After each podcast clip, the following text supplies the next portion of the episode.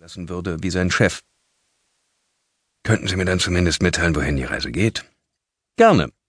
Im Santa Fe werden wir den IIS-Jet besteigen und nach San Jose fliegen. Von dort geht's im Privatwagen in die Berge oberhalb von Santa Cruz, wo wir einem Mann, der dort wohnt, einen Besuch abstatten werden. Klingt rätselhaft. Ich habe nicht die Absicht, rätselhaft zu sein. Sind Sie aber. Ein leises, sehr leises Lächeln. Sie kennen mich zu gut. Aber dann wissen Sie ja auch, dass alles, was ich tue, Hand und Fuß hat. Der Hubschrauber ließ die Berge hinter sich. Gideon sah das schimmernde Band des Rio Grande, der sich tief unter ihnen durch den White Rock Canyon schlängelte, und dahinter die Hügellandschaft der Cara del Rio. Links von ihm erstreckte sich Santa Fe. Während sie über den Südteil der Stadt flogen, kam der Flughafen in Sicht. Was Sie da eben über Ihr finales Projekt gesagt haben, begann Gideon. Sie erwähnten einen Alien, einen Samen. Sie sagten, er bedrohe die Erde.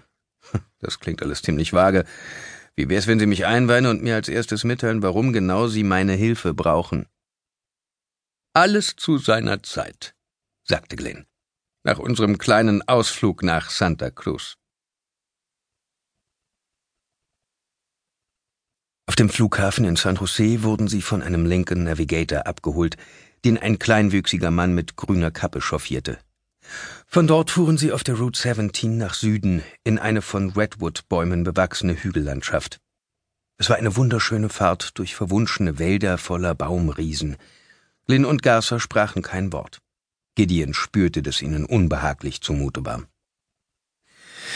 Tief im Redwood-Wald bog der Wagen von der Schnellstraße ab und fuhr auf kurvenreichen Straßen durch eine Reihe von Tälern, vorbei an kleinen Farmen und Ranches, abgelegenen Dörfern, schäbigen Wohnwagen und heruntergekommenen Hütten, an kleinen Wäldchen mit Redwood-Bäumen, an Wiesen und plätschernden Bächen.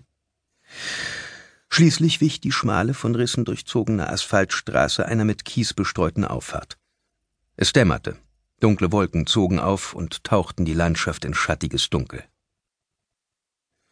Ich glaube, wir sind da eben an Bates Motel vorbeigekommen, sagte Gideon und lachte nervös. Außer ihm fand das keiner witzig. Die nervöse Unruhe, die im Wagen herrschte, hatte seinem Gefühl nach zugenommen. Die mit Kies bestreute Straße führte in einen weiteren Redwood-Wald. Fast unmittelbar dahinter gelangten sie vor ein großes gusseisernes Tor in einer hohen Steinmauer. Auf einer hölzernen Plakette, einst mit eleganten Lettern beschriftet und gerahmt, inzwischen jedoch ziemlich verwittert, stand Dearborn Park. Darunter hatte man ein hässliches, zweckmäßiges Schild angeschraubt. Privateigentum, widerrechtliches Betreten wird mit äußerster Härte des Gesetzes strafrechtlich verfolgt. Während sie näher kamen, öffnete sich das Tor automatisch. Sie fuhren hindurch, der Wagen blieb neben einem kleinen Torhaus stehen. Der Chauffeur mit der grünen Kappe ließ sein Fenster herunter und sprach mit einem Mann, der aus dem Torhaus getreten war. Prompt winkte er ihn durch. Die Straße, die kurvenreich zwischen düsteren Redwoods hindurchführte, stieg an. Es fing an zu regnen. Dicke Tropfen pladderten auf die Windschutzscheibe. Inzwischen herrschte im Auto eine bedrückende Atmosphäre. Der Fahrer schaltete die Scheibenwischer an. In monotonem Rhythmus schlugen sie hin und her hin und her. Als der Geländewagen bis zum Bergrücken hinaufgefahren war, wichen die Redwoods plötzlich einer mehrere Hektar großen, hochgelegenen Wiese. Durch den strömenden Regen glaubte Gideon in der Ferne den Pazifischen Ozean zu erkennen.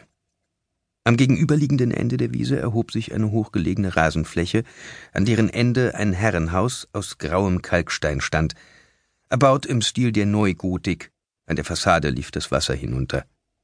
Vier hochaufragende, an Zinnen erinnernde Türme rahmten eine große Halle, deren gotische Spitzbogenfenster im Dämmerlicht des Unwetters gelblich schimmerten. Der Wagen näherte sich dem Herrenhaus auf einer gewundenen Zufahrt. Die Räder knirschten auf dem Kies. Der Wind frischte auf und peitschte gegen die Windschutzscheibe. In der Ferne blitzte es. Kurz darauf hörte Gideon den zeitversetzten Donner.